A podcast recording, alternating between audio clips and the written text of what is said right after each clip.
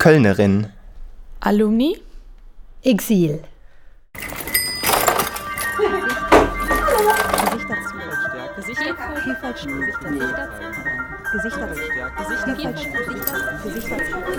Gesichter zeigen, Vielfalt stärken von der Hochschule für Musik und Tanz in Köln.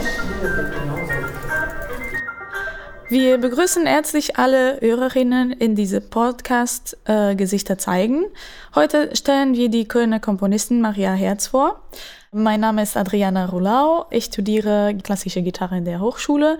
Mir gegenüber sitzen Juval Dvoran und Florence Millet. Äh, bitte stellt euch kurz vor. Dann fange ich mal an.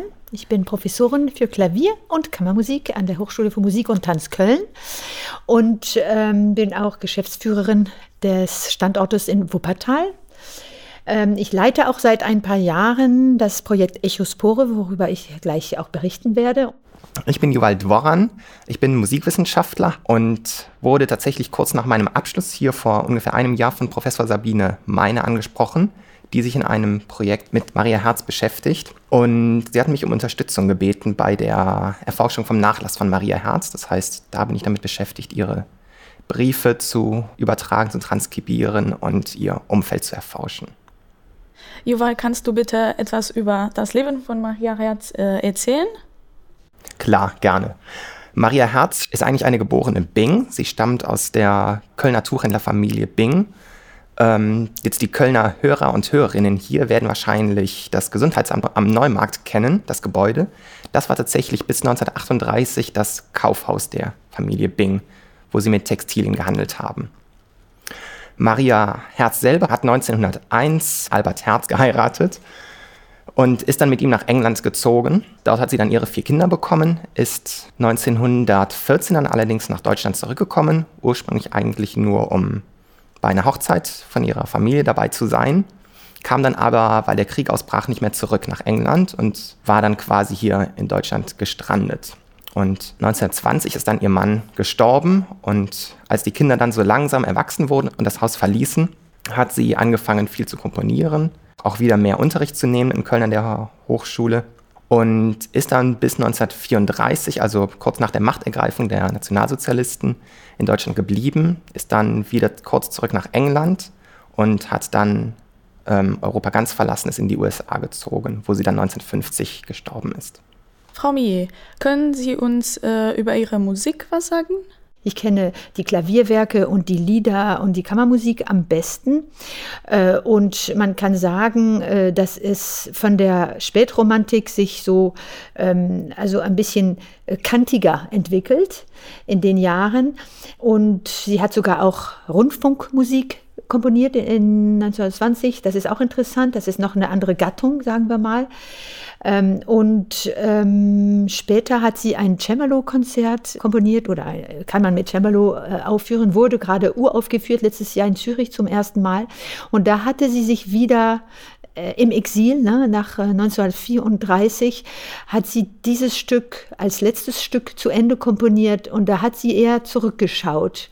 Ähm, und man hört in der Opus 4, das Klavierkonzert, was wir auch aufgenommen haben in der Hochschule mit dem Hochschulorchester vor zwei Jahren, dass sie vieles ausprobiert hat. Ich glaube, das ist, was man, was für mich sehr wichtig ist, dass sie ähm, sehr viele unterschiedliche Formate und Formen äh, ausprobiert hat und so weit gegangen ist, wie sie es konnte, von Streichquartett eben zu ähm, Lieder mit Orchester oder eben diese Opus 8 ähm, äh, Orchesterstücke und dann unterschiedliche Sprachen in jedem Satz äh, benutzt hat.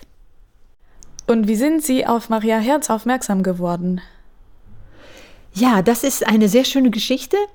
Ähm, ich habe ein Projekt in der Hochschule angefangen, äh, das heißt Echospore, mit der Lichterfeld Stiftung, die auch eine Webseite führt. Ähm, äh, das heißt auch Echospore und mit der Deutschen Bankstiftung, die ähm, äh, uns Geld zur Verfügung stellen, um verfolgte Komponistinnen und Komponisten wieder ans Licht zu bringen. Echospore hat dazu geführt, dass dann ähm, auch Presse und Radio äh, Aufmerksamkeit auf diese Arbeit ähm, gezeigt hat. Und äh, darauf kamen dann Angebote von Familien, von Nachlässen. Und ich habe auch ähm, wirklich sehr viel Zuspruch bekommen von Kolleginnen, Kollegen, wie eben Professor Sabine Meine. Ja, und ähm, da haben wir Noten bekommen, Manuskripte, Zugang zum Nachlass in der Bibliothek Zürich durch ähm, Albert Herz, der Enkelsohn, und äh, durch äh, Herr Dr. Erni. Und dadurch haben wir dann äh, zuerst das Klavierkonzert wieder aufgeführt in der Hochschule und im Orchesterzentrum Dortmund und in der Hochschule Detmold unter der Leitung von Alexander Rumpf. Und der Solist war ein Preisträger vom Chopin Plus Wettbewerb, den ich auch organisiert hatte in der Hochschule, um eben über Exilmusiker ähm, die Pianistenwelt so aufmerksam zu machen. Und da, da, seitdem haben wir eine CD davon aufgenommen, ein Video haben wir auf der Hochschulseite präsentiert. Äh, die Kompositionsklasse ähm, hat dazu beigetragen, die Manuskripte in Partituren und Stimmen umzusetzen, damit es spielbar ist. Und bald werden wir auch das bei einem sehr guten Verlag herausgeben können. Die Pläne sind jetzt äh, geschmieden.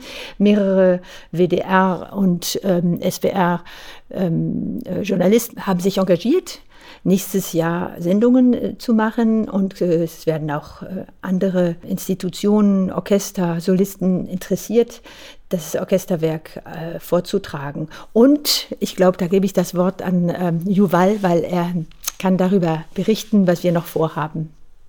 Ja, tatsächlich als großer ja, Abschluss will ich nicht sagen, aber es ist ein großes Zwischenereignis der Beschäftigung mit Maria Herzi an der Kölner Musikhochschule. Steht im Oktober eine Tagung an, Eduard Erdmann und Maria Herz.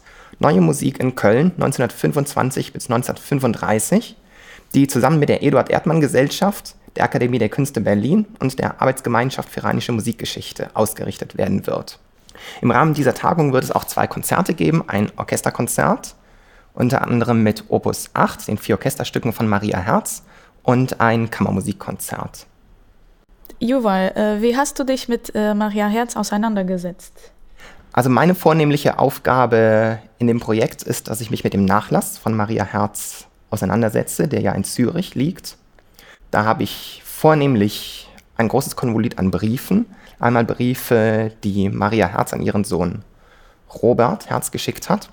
Daraus lese ich gleich auch noch einen kleinen Ausschnitt vor. Die eigentlich größere Gruppe sind Briefe, die Maria Herz bekommen hat von Künstlern, Dirigenten, Verlagen, Rundfunkanstalten und die sehr beeindruckend zeigen, wie weit vernetzt sie war, wo sie überall Kontakte hatte, aber auch mit was für einer Ausdauer sie versucht hat, sich zu etablieren als Komponistin. Um sie auch einmal selber reden zu lassen, habe ich einen kleinen Brief mitgebracht, den sie an ihren Sohn Robert geschickt hat, am Tag nach der Uraufführung von ihren vier Orchesterstücken Opus 8. Die wurden hier in Köln vom Städtischen Orchester, also dem heutigen Gürzenich-Orchester, unter der Leitung von Hermann Abendroth, dem damaligen Leiter der Musikhochschule, uraufgeführt. Sie berichtet an ihren Sohn, Mein liebes Röbchen, der große Tag ist vorüber. Ich habe heute Vormittag schon manche Viertelstunde am Telefon zugebracht. Jetzt ist gleich Mittag. Ich fühle mich richtig verkatert, könnte die ganze Zeit Wasser trinken. Und dies ohne einen Tropfen Alkohol genossen zu haben. Schande! Na, es war aber sehr schön, Röbchen. Ein guter und warmer Erfolg. Eine große Stille und Spannung bei den Zuhörern. Nur schade, dass du und Herbert nicht dabei sein konntet. Abendrot hat sich große Mühe gegeben, sehr gearbeitet. Es ist wohl sehr schwer zu spielen und zu dirigieren. Den Musikern hat es allgemein sehr gut gefallen, den Laien zum Teil nicht, weil es eben nicht leicht verständlich ist. Ich will aber Marga das Wort überlassen, ähm, Marga ist ihre Tochter, also die Schwester von Robert Herz, an, die, an den der Brief gerichtet ist. Ich will aber Marga das Wort überlassen. Sie war auch morgens in der Probe und kann dir wohl besser erzählen, als ich es selbst möchte. Sobald ich genügend verheerende Kritiken beieinander habe, schicke ich sie dir. Auf der letzten Seite des Briefes schreibt Marga Herz dann unter anderem über dieses Konzert, aber über gestern Abend, weil Mutter sich nicht gerne selbst lobt. Es war wirklich sehr schön. Die Aufführung im Ganzen sehr anständig. Das meiste klang wundervoll. Tausendmal schöner als am Klavier. Sehr schön instrumentiert. Interessant, aber alles nicht so klar und schnell zu sagen. Dieses bisschen war offenbar Maria Herz doch ein bisschen wenig. Sie schreibt, fügt dann in einem Postskriptum noch an, Marga ist ein Faultier, das sie dir so wenig und unleserlich erzählt. Also ich noch so viel, dass ich dreimal herausgeklatscht wurde und viele Musiker sich sehr lobend ausgesprochen haben. Heute x Telefonglückwünsche und viele herrliche Blumen. Es war übrigens das ganze musikalische Köln im Konzert. Ja, dazu kann man auch einfach sagen, sie kannte und ihre Familie waren wirklich ähm, sehr breit vernetzt in der Stadt Köln. Und deswegen haben sie sie ja auch ne, gewählt als Persönlichkeit. Ähm, ihre Familie kannte die meisten äh, Musiker der Gegend, aber auch international. Und Otto Klemperer war zum Beispiel auch ähm, Freund der Familie, Pietigorski, Casado, Feuermann und natürlich ähm, Abendroth, der Direktor des oder der Leiter der Hochschule zu der Zeit. Und dieses Werk, Opus 8, wurde nicht nur einmal aufgeführt, wie es manchmal ist mit Uraufführungen, sondern es gibt ähm, Verweise dazu. Ähm, das, das ist äh, fünf oder sechsmal, Juval? Genau, also ich habe eine Aufführung in Trier wird tatsächlich nur irgendwo in einem Brief kurz erwähnt, aber ich habe noch keinerlei Belege dafür finden können. Aber eindeutig wurde es, also nach der Uraufführung in Köln noch in Essen aufgeführt, noch ähm, vom WDR, ausgestrahlt, glaube ich sogar, da bin ich noch in der Recherche. Ähm, und dann wurde es noch in Mönchengladbach-Reit aufgeführt. Ja, und da kann man sich also vorstellen, als sie dann in 34 äh, ins Exil gezwungen wurde und dann wirklich von Untermiete zu, von Stadt zu Stadt, von Land zu Land geschoben wurde. Ähm, und das eigentlich, ähm, ja, bis sie dann, ich glaube, das war 1940, dass sie dann in Birmingham ähm, letztlich in England ähm, bis zum Ende des Krieges wohnte. Da hat sie dann nicht mehr geschrieben, nicht mehr, äh, nicht mehr komponiert, eben nur dieses äh, Cembalo-Konzert oder Klavierkonzert zu Ende äh, geschrieben. Ähm, ja, da kann man wirklich überlegen heute noch, wie war denn das möglich, wie viele solche Schicksale gab es und deswegen ist es so wichtig, dass wir hier ähm, über sie sprechen und diese Musik nochmal hören und diese Wege einer Künstlerin beobachten im Bild der Gesellschaft, der, Gesell der Geschichte, der Politik und dass alle sich vergewissern, dass sie eine Meinung haben und sie auch aussprechen, wenn etwas passiert in unserem Leben, als Studierende, als Erwachsene, als Kollegen und äh, als Künstler. Welche Herausforderungen haben sich für Maria Herz ergeben? Also ich denke, eine der größten Herausforderungen war mit Sicherheit, dass sie eine komponierende Frau war. Man kann in den in ihrem Nachlass auch sehr schön sehen, ist so gerade die Zeit, wo es aufbricht, dass Komponieren nicht mehr ein reiner Männerberuf ist. Aber trotzdem wird in den Konzertkritikern immer wieder darauf hingewiesen, dass sie eine komponierende Frau sei und wie außergewöhnlich das doch sei. Und sie hatte auf der anderen Seite mit Sicherheit auch Probleme, sich zu vermarkten. Was man auch daran sehen kann, dass sie sich sehr oft unter dem Pseudonym Albert Maria Herz angekündigt hat. Also dass sie sich quasi den Namen ihres 1920 verstorbenen Ehemannes angeeignet hat und sich dann als Mann dargestellt hat. Sie hat zwei Weltkriege erlebt, vier Kinder aufgezogen, einen Mann, den sie liebte, äh, verloren, mal ins Exil als Jüdin ne, ähm, äh, aus Deutschland ähm, und als Komponistin nicht existieren dürfen ne, äh, in ihrem Land, in ihrer, in ihrer Stadt. Also das sind sehr gravierende Hürden für eine gleiche Person. Also heute ist der, für uns der 7. Dezember 2021 und genau äh, 100 Jahre von heute hat Maria Herz drei Lieder für Sopran und Klavier komponiert. Ein von den drei Liedern äh, hören wir gleich.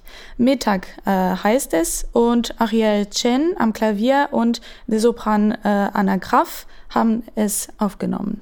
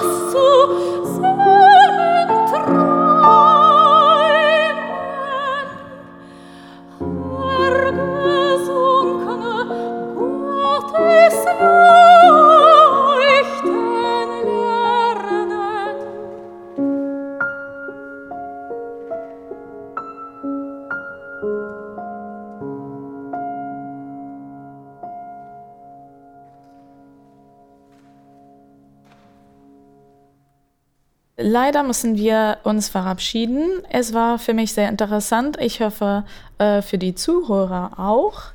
Äh, vielen Dank an euch und bis bald. Auf Wiedersehen. Auf Wiedersehen. Das war ein Podcast der ganzen Reihe. Gesichter zeigen, Vielfalt stärken, der Hochschule für Musik und Tanz Köln. Hört gerne auch in die anderen rein. Wir freuen uns.